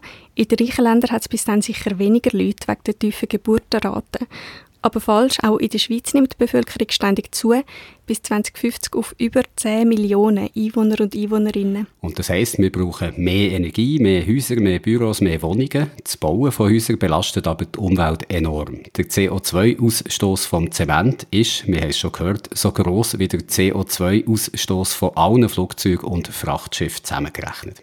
Ein Vergleich mit dem CO2-Ausstoß von Ländern zeigt nochmal deutlich, wie massiv der CO2-Ausstoß von Zement ist. Am meisten CO2 kommt von den USA, dann von China und wenn die Zementindustrie ein Land wäre, dann käme sie nach China auf dem dritten Platz. Wir haben also ein riesiges Problem, weil wir ja bis 2050 auch noch CO2-neutral sein wollen. Darum eben die Frage, wie baut man in Zukunft so, dass man die Umwelt möglichst wenig belastet? Wie baut man, dass ein Haus und die Leute, die drin während Jahren und Jahrzehnten wohnen, die Umwelt möglichst wenig belasten? Mit diesen Fragen beschäftigt man sich eben an der Eidgenössischen Materialprüfungs- und Forschungsanstalt der EMPA Dübendorf. In einem vertikalen Quartier testet man an der EMPA neue Bauformen und neue Energieversorgung. Nest oder Nest heißt das Quartier. Dort leben und arbeiten Leute in Büro und Wohnungen, die mit der neuesten Technik gebaut und betrieben werden. Der Peter ist die Woche am Montag zu der EMPA auf Dübendorf bei Zürich und hat sich das Labor von zwei Experten zeigen lassen. Es ist noch halb dunkel und es regnet ganz leicht da auf dem Gelände von der EMPA zu Dübendorf. Ich laufe an langen Bachsteingebäuden vorbei, rund um ein Labor und Werkstätte. Mein Ziel sticht aus diesen 60er Jahren Bauten raus. Schon von weitem sehe ich das Nest, das vertikale Quartier, das Labor zum Bauen, Wohnen, Arbeiten und Daten sammeln. Guten Morgen, äh, Peter Buchmann vom SRF. Mhm. Ich habe mit dem Herrn Largo abgemacht auf die 9. Ja, ist gut. Ein paar Minuten später treffe ich meine beiden Gastgeber. Morgen. Guten, ja, guten Morgen. Morgen. Reto, Largo, hallo. Peter Buchmann. Sie wollten von mir wissen, was mich dann am Nest interessiert. ich bin von der Digitalredaktion. Äh, natürlich digital interessiert das immer, aber ich finde es eben eigentlich auch noch interessant, wenn, wenn man einen Schritt weitergeht und nicht alles zusammen nur digital ist. Ich habe gesehen, es geht auch um, um Materialien, oder? Fände ich jetzt eben auch mal interessant, zu sagen, was man dann dort noch zum Beispiel an Energie kann sparen. Und übrigens, ich bin jetzt da schon am Aufnehmen. Wir haben uns darauf geeinigt, dass wir zusammen durchs Nest laufen und die beiden mir erzählen, was sie arbeiten, was sie ausprobieren, welche neuen Bauweisen und welche neuen Methoden zur Energiesteuerung und Verwaltung. Ganz schnell, dass ihr euch am Anfang noch könnt, äh, vorstellen vielleicht, dass ich das wieder alles zusammen habe. Mein Name ist Philipp Heer. Ich bin stellvertretender Leiter vom Labor für urbane Energiesysteme. Ja. Mein Name ist Reto Largo, EMPA, Geschäftsführer vom Nest. Äh, könnt ihr ganz, also wir sagen uns du, oder? Ist gut. gut. Äh, könnt ihr ganz kurz sagen, wo, wo wir da sind? Jetzt zum Beispiel zuerst mal aus deiner Perspektive. Wir sind im Nest. Das Nest ist unser Spielplatz für Bau- und Energieforschung, wo wir können aus Forschungssicht reale Experimente fahren Also effektiv austesten, funktionieren neue Konzepte.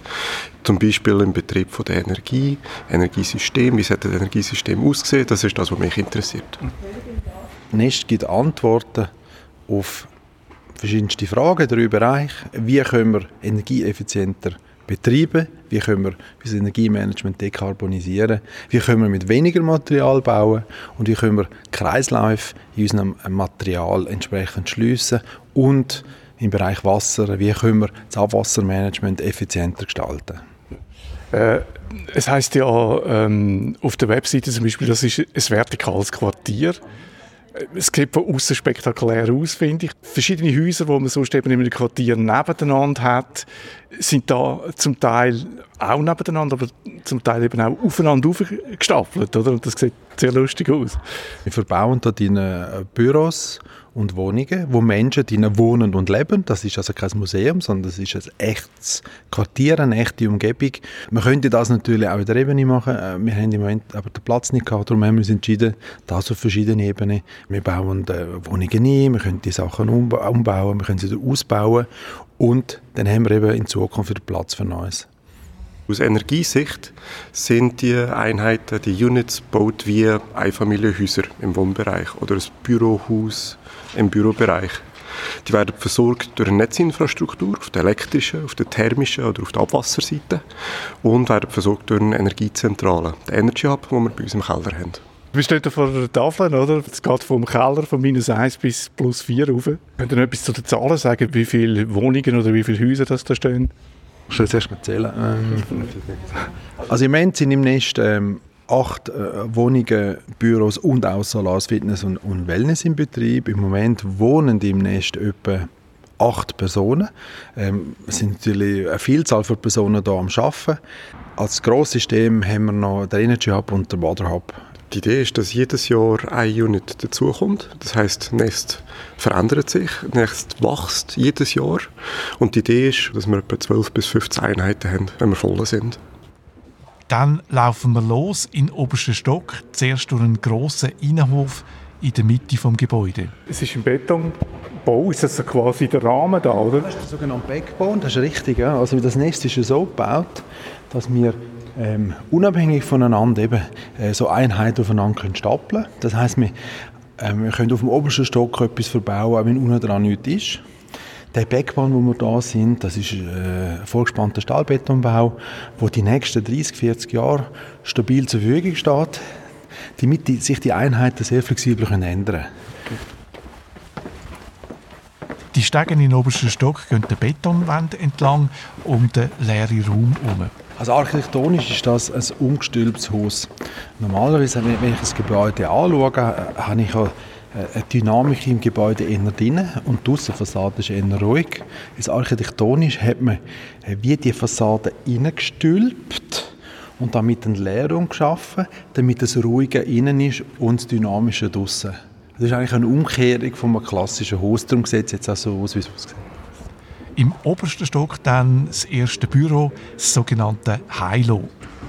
Gib mir schnell eine Sekunde. Hi guys. Hi, okay. Hi. Morgen. Morning. Ah. Ein zweistöckiger Raum mit grossen Fenstern, eine spezielle Decke. Auf einem Tisch stehen zwei Drohnen. Das ist ein Büro, das benutzt wird von Robotics Lab.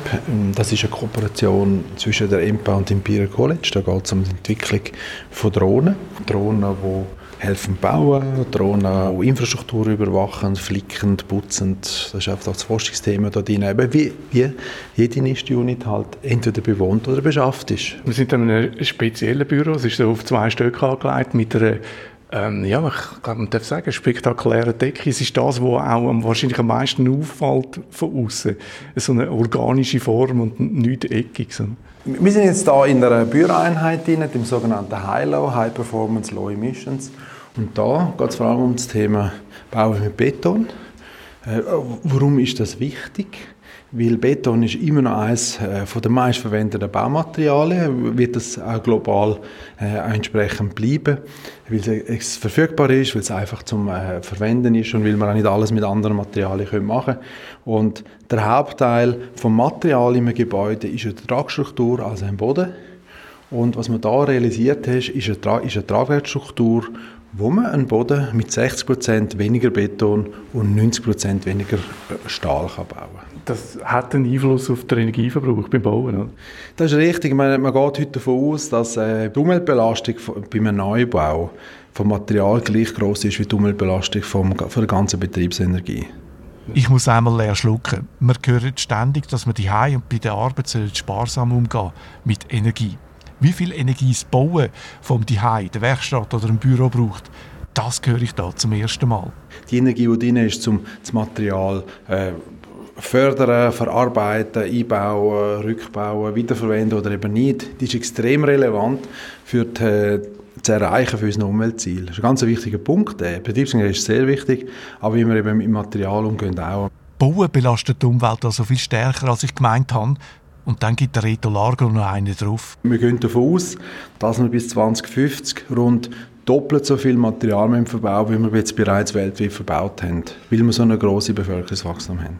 Schonend bauen ist also eine riesengroße Herausforderung. Ein Boden, der 60% weniger Beton und 90% weniger Stahl braucht, hilft dann natürlich. Möglich ist das, weil die Statik von dem Boden anders aufgebaut ist. Die Kräfte wirken auf die Seite, das spart Material, das ist aber noch nicht alles. Es hat andere Vorteile. Ich brauche kein Hochleistungsbeton und kann den Sekundärmaterialanteil entsprechend eben auch erhöhen. Also es hat den Vorteil, dass ich im Kreislauf weil ich kein Hochleistungsbeton brauche, wirklich andere Materialien vermehrt einsetzen kann. Was heißt Hochleistungsbeton? Also Hochleistungsbeton ist ein Beton, wo höheren statischen Anforderungen ausgesetzt ist, eben Beispiel Verzug und Druck. Und jetzt mit dieser neuen Konstruktionsart, wo eben auf, auf Basis von der Selbstkomprimierung basiert, kann ich da einen Beton einsetzen, der wenig leistungsfähig ist. Also ich kann äh, den Zementanteil reduzieren, ich kann Sekundärmaterialien erhöhen. Halt, stopp! Was ist eigentlich Beton? Spätestens da habe ich mir eingestehen dass ich keine Ahnung habe, wie man Beton macht. Und was macht ein Journalist, wenn er etwas nicht weiß? Googlen und dann das Video schauen von der Sendung mit der Maus und bei ganz harten Recherchen dann noch den Wikipedia-Artikel lesen. Das hier, das ist der Peter. Immer wenn Peter was nicht weiß, dann dann macht er sich klug. Hat er gemacht. Er hat Wikipedia konsultiert und dort steht ganz vereinfacht gesagt, Beton ist gleich Zement und Kies. Und der Zement ist das Problem für die Umwelt. Das ist jetzt nicht mehr die Sendung mit der Maus, sondern ein Video von Holcim Lafarge, einem grossen Zementhersteller. Da wird bis ins Detail gezeigt, wie man Zement macht, Spoiler, es braucht Kalkstein und es braucht Hitze 1450 Grad. Der ganze Prozess setzt enorm viel CO2 frei. Vor allem aus dem Kalkstein wird enorm viel CO2 freigesetzt. Weltweit rund dreimal mehr als durch die ganze Umflügerei. Das ist vereinfacht gesagt das Problem von Zement und Beton. Danke Holzim, danke Wikipedia, danke Sendung mit der Maus und jetzt wieder zurück ins Nest. Material beim Bauen hat einen grossen Einfluss auf die Energiebilanz eines Gebäudes. Gebäude die haben eine Halbwertszeit von 50 bis 80 Jahren. Darum so wenig wie möglich nutzen beim Bau, die neuen Konzepte, die wir hier in Heilo sehen, oder dass man Material wiederverwendet, der Kreislaufgedanke. Und je mehr das man kann wiederverwenden umso mehr verteilt sich die Bilanz auf mehrere Jahre. Man hat da 60% weniger Beton gebraucht und 90% weniger Stahl. Braucht es für diese Ersparnis digitale Technologien? Wäre das ohne den Computer gar nicht möglich? Das ist schlicht nicht machbar, weil erst die neuen auch Entwurfstechnologien haben das erst möglich gemacht. Die Elemente werden sogenannt 3D gedruckt, also die Formen werden gedruckt und dann werden die Elemente gegossen. Ähm, ohne, so die, ohne die neuen Entwurfs- und Produktionstechnologien wäre das gar nicht gegangen. Der Boden wird jetzt weltweit äh, vermarktet und steht in den nächsten Jahren zur Verfügung. Also es ist eine wichtige Rolle, ist eben zeigen, dass es geht, mögliche potenzielle Kunden, Kundinnen vor Ort zu nehmen und dann entsprechend die Leute zu motivieren, das dann auch einzusetzen. Ich habe auch andere neue Methoden zum Bauen mit Beton gesehen. In dieser eleganten Decke zum Beispiel ist ein äh, Textil drin, rundum eine ganz dünne Schicht Beton. In einem anderen Raum steht eine Wand, geschwungen wie ein S, das macht sie stabil. Die Armierung für die Wand, die komplexe Eisengitterstruktur, die hat ein Roboter auf der Baustelle zusammengeschweißt und darum ist die Wand nur halb so dick. Die eine Hälfte der Umweltbelastung entsteht beim Bauen, die andere Hälfte entsteht dann, wenn Leute in dem Haus wohnen oder arbeiten. Also wenn man die Einheit, das Büro effektiv nutzt, haben wir natürlich Energie, die wir brauchen, um es zu betreiben. Ein Teil wird lokal produziert, haben wir zum Beispiel Solaranlagen verbaut. Aber wie passt es denn, wie wir Energie verbrauchen? Und das ist ein grosses Thema in dieser Einheit Heilo, gerade wenn es um Raumtemperatur und den Energieverbrauch durch Raumtemperatur angeht. Also heizen und kühlen. Heizen und kühlen. Und dort ist immer das Thema, wie viel muss man denn heizen? Wie viel sollte man heizen? Oder kann man vielleicht auch nur heizen, wenn Leute um sind? Oder ein bisschen vorheizen, dass da Komfort vorhanden ist. Komfort ist ein grosses Thema. Und das beißt sich halt mit dem Energieverbrauch, wenn man heizen will äh, und es komfortabel haben. Einfluss auf Komfort anzuschauen, haben wir in der Unit Hilo zum Beispiel unterschiedliche Verschattungen, unterschiedliche Storen verbaut. In dem Raum, wo wir jetzt gerade sind, haben wir ein klassisches System, Storen aussen, die auf und ab gehen. Im grossen Raum nebenan haben wir sogenanntes äh, Sage-Glas, Glas, das sich verdunkeln kann nach Bedarf. Und ein Raum weiter haben wir noch eine vorgehängte Fassade mit beweglichen Paneelen dran, mit Solarzellen drauf, wo man auch entsprechenden Bedarf kann nachfahren kann. Solarpanels sind auf quadratischen Platten angebracht. Ich schätze 50 auf 50 cm. Die kann man in alle Richtungen drehen. Man kann sie der Sonne anführen, wenn man mehr Strom will. Man kann sie aber auch so drehen, dass die Panels Schatten machen, dass es ihnen nicht zu heiß wird. Oder man kann sie so ausrichten, dass möglichst viel Sonne innen scheint. Das hat einen grossen Einfluss darauf, wie viel Solarenergie, wie viel Sonnenstrahlung effektiv in den Raum hineinkommt. Und man für das dann vielleicht weniger heizen muss, wenn man mehr direkt von der Sonne nehmen kann. Aber je mehr das man verschattet, umso weniger Sonnenlicht hat man, umso dunkler ist es. Oder je weniger das man verschattet, umso mehr Blendwirkung hat man vielleicht. Das heißt, da braucht es ausgeklügelte System, um dann am Schluss einen komfortablen Raum zu haben, wo minimal Energie verbraucht. Es sind drei verschiedene Methoden, um äh, quasi die Sonne draussen zu behalten. Tun die da gezielt einsetzen oder wollen Sie ausprobieren, was sich am besten bewährt? Wir haben einen Standardbetrieb für zum Datensammeln im wir sagen dem State of Industry, Stand der Technikbetrieb. Und punktuell tun wir dann, wenn wir Forschungsprojekte haben, wenn wir Entwicklungsprojekte haben, eine andere Storenoptimierung fahren in unterschiedlichen Räumen und können effektiv sehen, anhand von Messdaten, ja, was bringt denn das? Können wir die 20% Energie sparen oder fühlen sich die Leute nachher unwohl drinnen? Die beweglichen Solarpanels sind eins von drei Systemen zum Schatten machen. Im Nest kann man messen und vergleichen, was die Vor- und Nachteile von diesen Systemen sind. Wenn Solarpanels, wenn Scheiben, die sich verdunkeln können, oder wenn ganz normale Storen Sinn machen. Sinn macht natürlich auch der neue Boden, wo viel weniger Beton und Stahl braucht und wo man Beton wiederverwerten kann. Material nicht einfach entsorgen, sondern wenn immer möglich nochmal brauchen. Das ist ein ganz grosses Thema im Nest. Wie weit dass man da gehen kann, das habe ich dann auf dem nächsten Stock hautnah erlebt. Also was wir hier jetzt sehen, ist eine Bürolandschaft, die wir während Corona gebaut haben. Äh, die Ausgangslage war, flexible Büroraum zur Verfügung stellen, der nur aus alten Komponenten besteht. Äh, strukturell ist das ein Holzbau, der teilweise aus alten Hölzern besteht, also wo man aus äh, Dachböden ausgebaut hat, oder Holz, wo man in dieser Qualität üblicherweise nicht einsetzen würde. Äh, es ist eine bisschen tiefere Qualität, wir haben verschiedene Formen, wir haben ein bisschen höhere Verästelungen. Wir haben gesagt, das ist für uns aber akzeptabel, weil, weil das Holz würde sonst verhäckselt werden für die Weiterverarbeitung. Das ist ein ganz wichtiger Punkt in der Kreislaufwirtschaft, dass ich probiere, das Material in einer möglichst hohen Qualität so lange wie möglich zu behalten. Wir haben auch äh, alte Fassaden eingebaut, die bereits äh, mehrere Jahre in Betrieb waren, haben die eingebaut. Jetzt könnte man da natürlich dann aus energetischer Sicht sagen, hey, die Zweifachverglasung entspricht eigentlich nicht den neuesten Vorgaben. Ja, das stimmt. Aber wenn man da Gesamtbilanz rechnet, auf 20 Jahre, kann es eben trotzdem über Sinn machen, das gleich einzusetzen.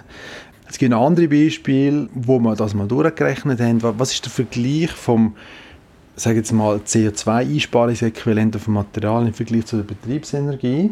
So wenig immer wieder verwendete Materialien brauchen. Und man, man kann zeigen, dass man damit etwa 20 bis 30 Jahre Betriebsenergie CO2-Äquivalent einsparen kann. Eben so ein ganz einfaches Projekt, aber es hat einen grossen Hebel. Also weil der grosse Aufwand, den wir haben, ist in der Manufaktur, in der Herstellung von Material. Dort ist der grösste, grösste ökologische und ökonomische Aufwand da drin.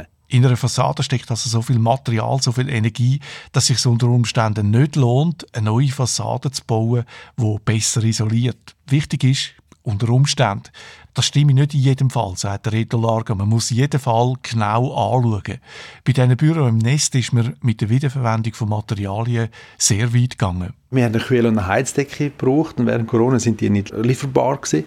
Also das haben wir gemacht. Wir haben alte Akustikdecken aus dem Abfall rausgerissen Sie haben uns komisch angeschaut und haben dann Heiz- und Kühlschlaufen ergänzt und haben damit aus einer doofen Akustikdecke jetzt eine moderne Heiz- und Kühldecke gemacht, die jetzt wieder 20, 30 Jahre könnte in Betrieb bleiben.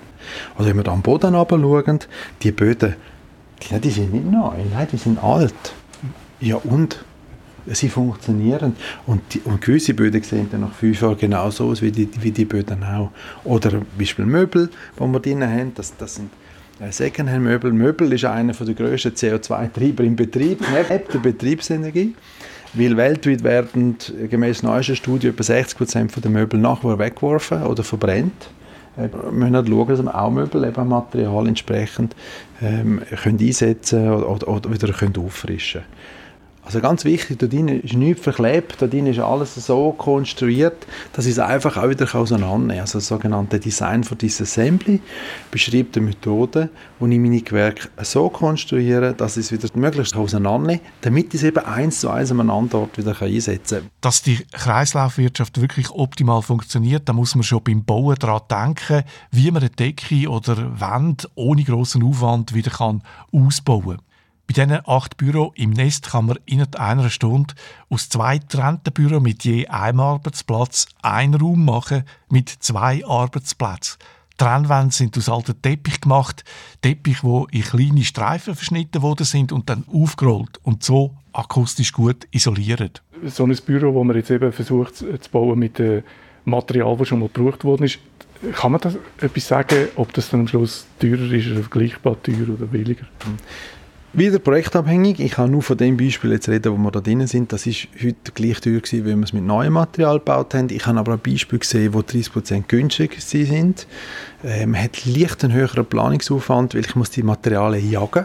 Also man redet auch von, von, von der Bauteiljägerin oder vom Bauteiljäger, weil ich muss mir zuerst die Materialien besorgen ich weiß ja nicht am Anfang, was ich überhaupt zur Verfügung habe, was rum ist. Ich habe teilweise elektronische Plattformen wie die Bauteilbörsen.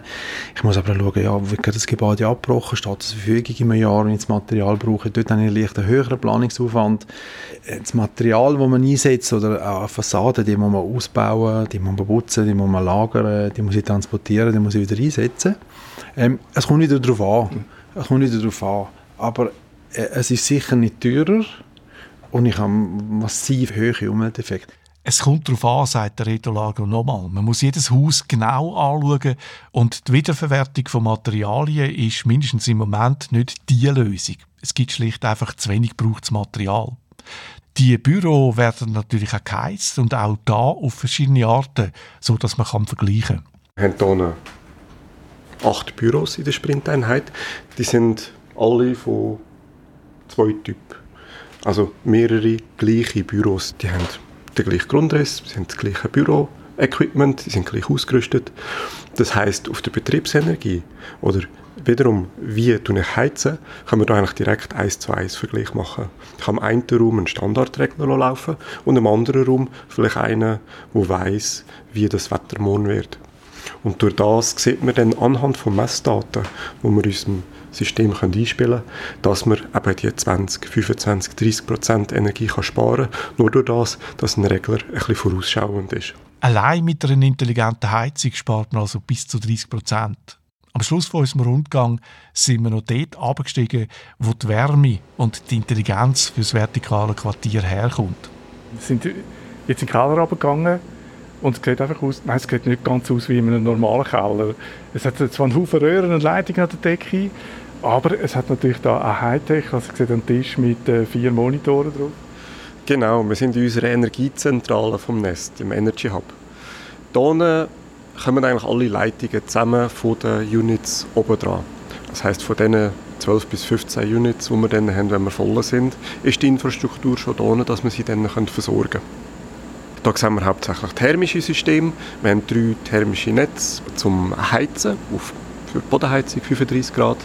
Wir haben aber auch Hochtemperatur für Brauchwarmwasser, dass Units Duschen können verbauen und Energie von dort nehmen. Oder ein Kühlnetz zum Kühlen im Sommer. Wir sind also überinstalliert. Es ist nicht die Idee, dass das ein Quartier ist, wo man sagt, hey, das ist ein gutes Setup, brauchen das überall. Nein, es geht mehr darum, zu zeigen, unter welchen Voraussetzungen machen denn welche Technologien Sinn welche Kombinationen von Heizungen, auf welchem Netz tut man die Energie verteilen oder auf welchem Netz kommt auch Energie zurück. Wenn wir Überschusswärme in einer Unit haben, zählen wir die hier unten speichern oder können wir die direkt in eine andere Unit umleiten? Das sind also die Betriebsthemen, die wir anschauen können. Wie gestalten wir das? Die grosse Kunst beim Heizen ist sparen, ohne dass wir gross etwas davon merken.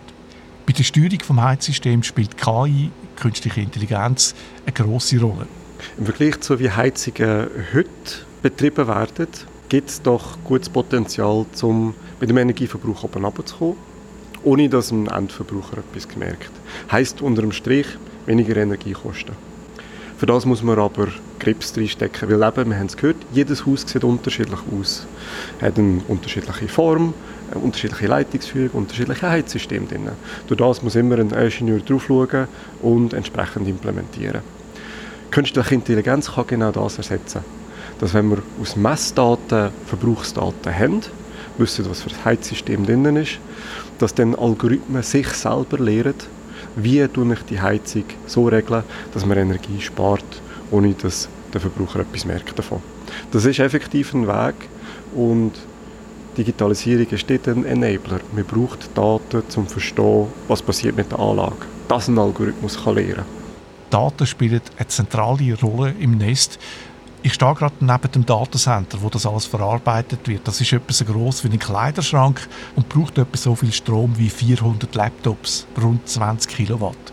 Die Abwärme von dem Rechenzentrum wird genutzt zum Heizen. Es ist eine weitere Wärmequelle im Nest. Geheizt wird also auch mit KI, mit Datensammeln und Auswerten. Mit dem Trend zur Elektromobilität wird die Auswertung immer wichtiger. Wenn man anschaut, wo sind denn die grossen Energieverbräuche, dann sieht man, Heizen, Kühlen ist der eine Pfeiler, Mobilität ist der andere Pfeiler. Wenn wir jetzt aber den Trend hinsehen zu mehr Elektromobilität, haben wir dort plötzlich eine elektrizitätsbasierte Energie. Mobilität braucht unglaublich viel Energie. Das sind alles zusätzliche Lasten, aber auch Sachen, die digitalisiert man neu messen kann und lernen verstehen, wie man mit dem umgeht. Wegen der Wärmepumpe und dem Elektroauto wird Strom aus erneuerbaren Quellen immer wichtiger und mit nachhaltigem Strom wird Heizen und Umfahren umweltfreundlicher. Weil jetzt beides mit Strom betrieben wird, Heizen und Umfahren, rücken Heizen und Mobilität näher zusammen. Sektorkopplung heisst der Trend in der Fachsprache. Die grossen Hebel kommen eben durch die Sektorkopplung, aber auch durch Kopplungen von industriellen Prozessen. Und erst dann werden wir wirklich auch in der Lage sein, um CO2 sinnvoll aus dem Industrieprozess oder aus der Luft zu nehmen und wieder in die Produkte einzubauen. Und damit lässt sich eben auch der Kreis schliessen zu CO2 neutralem Beton zum Beispiel, dass man eben sagt, ja, wenn wir in der Lage sind, eben mit Überschussstrom Wasserstoff zu generieren, kann ich eben den Wasserstoff mit dem CO2, wo aus dem Produktionsprozess vom Zement kombinieren und damit eben Methanol machen, wo ich entsprechend wieder weiterverwenden kann. Aus Wasserstoff und CO2 kann man Methanol machen, ein Brennstoff zum Beispiel für Flugzeuge.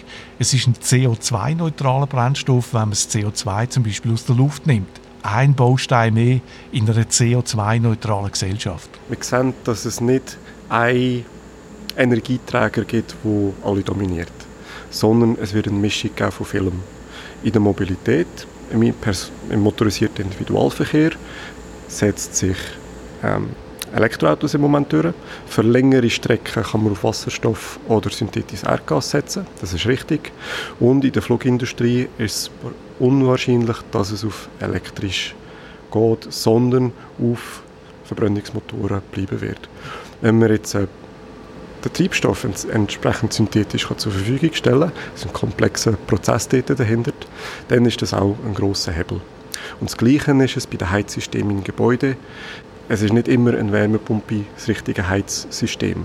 Dort werden wir eine Mischung von Technologien sehen. Und darum ist auch die Fragestellung, wie du ich denn die unterschiedlichen Technologien miteinander benutzen, das gesamte Energiesystem Sinn macht, eine wichtige Frage. Und an dieser Frage wird der EMPA geforscht und da im Keller gerechnet. Wir sind am Ende von unserem Rundgang angekommen. Mir ist bewusst worden, wie stark dass die kurze Bauzeit von einem Haus die Umwelt belastet, gleich stark wie alle Leute, die dann jahrelang das Haus brauchen. Ich habe auch gesehen, was man machen kann, um umweltschonend zu bauen. Ich habe gesehen, wie man altes gebrauchtes Holz, alte Beton, Glas, Teppich und Möbel in einem Neubau wieder kann brauchen kann, ohne dass man das wirklich merkt. Und ich habe gesehen, wie man mit Intelligenz kann Energie effizienter einsetzen kann. Mit beweglichen Solarzellen, die Schatten machen und gleichzeitig Strom, oder mit Hilfe einem Kalender, der die Heizung steuert. Ich habe auch gesehen, dass all die Methoden nicht immer überall sinnvoll sind und dass man jeden Fall einzeln genau anschauen muss. Die Frage ist natürlich, was kostet uns das alles, wenn wir umweltschonend bauen und nachhaltig Energie brauchen? Diese Frage können wir nur beantworten, wenn man einen CO2-Preis festlegt. Das ist im Reto Largo ganz wichtig. Wir haben den Weg schon nicht gefunden. Und für mich der Haupttreiber wäre, dass wir uns mal auf einen vernünftigen CO2-Preis einigen und zwar für Betriebsenergie wie für graue Energie, inklusive Transport. Dass wir uns auch nicht belügen in der Schweiz. Der Philipp Heer und der Reto Largo sind überzeugt, Neue Technologien sind wichtig. Technologien allein können das Problem aber nicht lösen. Es braucht auch einen gesellschaftlichen Konsens und es braucht dann politische Maßnahmen.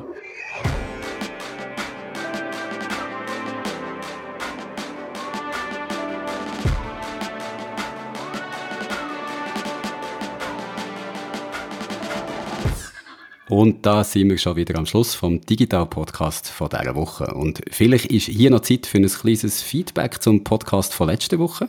Also zu dem Podcast, wo wir zusammen mit den Kindern gemacht haben, wo uns am Zukunftstag letzte Woche im Studio besucht haben. Ganz genau zu dem. Und wer den Podcast letzte Woche gehört hat, der oder die weiß vielleicht noch, dass meine Tochter Anna und der Cherubim, wo letzte Woche eben beide bei uns zu Gast waren, dass die in ihrem Podcast, im Podcast ja vereinbart haben, ihre kleinen Brüder auszutauschen weil der eine schon neun ist, aber gern so tut, als wäre er noch ein Baby. Ich bin ein Baby, ich bin ein Baby, ich bin ein Baby. Und der andere zwar erst zwei ist, aber immer sagt, er sei schon acht. Das ist ja perfekt, dann können wir ja täuschen. Ja, gern. Okay, dann können wir sie per Post verschicken. Ja, genau. Mal schauen, ob sie das überleben. Das hat mich eben in unserem Discord-Chat oder Meryl gefragt und ich kann hier einfach nochmal sagen, was ich da geschrieben habe. Der Anna, ihr zweijähriger Bruder, der ist mittlerweile abgeschickt, dem Cherubim, sein neunjähriger Bruder, aber noch nicht bei uns angekommen. Aber klar, je nachdem, wie er den Cherubim geschickt hat, also ob es ein A-Post-Päckchen war oder ein B-Post, da kann das ja noch ein bisschen dauern. Gut, dann hoffe ich, dass wir im nächsten Podcast dann mehr wissen. Der kommt am Freitag, 25. November und unter anderem gehen wir dann der Frage nach, was das soziale Netzwerk, das im Moment überall als Twitter-Alternative gehandelt wird, Mastodon, was Mastodon anders macht als Twitter, wie es ganz bewusst auf Designs und Funktionen setzt, wo Viralität sollen verhindern Ist das gut oder einfach nur langweilig? Darüber reden wir im nächsten Digital Podcast. Und damit euch bis dann nicht langweilig wird, hier nochmal der Hinweis auf unser Discord-Forum. SRF Geeksofa heisst unser Server und der könnt ihr immer über alles reden, was euch am Herzen liegt. Vor allem aber über Games, Serien oder die Fußball-WM, die ja auch gleich anfängt. Oder wenn die Fußball-WM eher nicht euer Turnier ist, und es gibt ja da schon den ein oder anderen Grund dafür, wenn ihr also lieber ein anderes Turnier möchtet mitverfolgen, dann kommt erst recht auf unseren Discord-Server. Dort wählen wir nämlich gerade das Game vom Jahr und wir lassen 16 Games gegeneinander antreten. Und wenn dann diese Wahl vorbei ist, kommt gerade das nächste Turnier. Dann wählen wir nämlich die beste Serie vom Jahr. Darum nochmal SRF Geeksofa heisst unser Discord-Server und die Adresse zum Server die findet ihr in den Shownotes von dem Podcast. An. Wir hören uns also nächste Woche wieder. Bis dann, macht's gut und tschüss. Tschüsseli.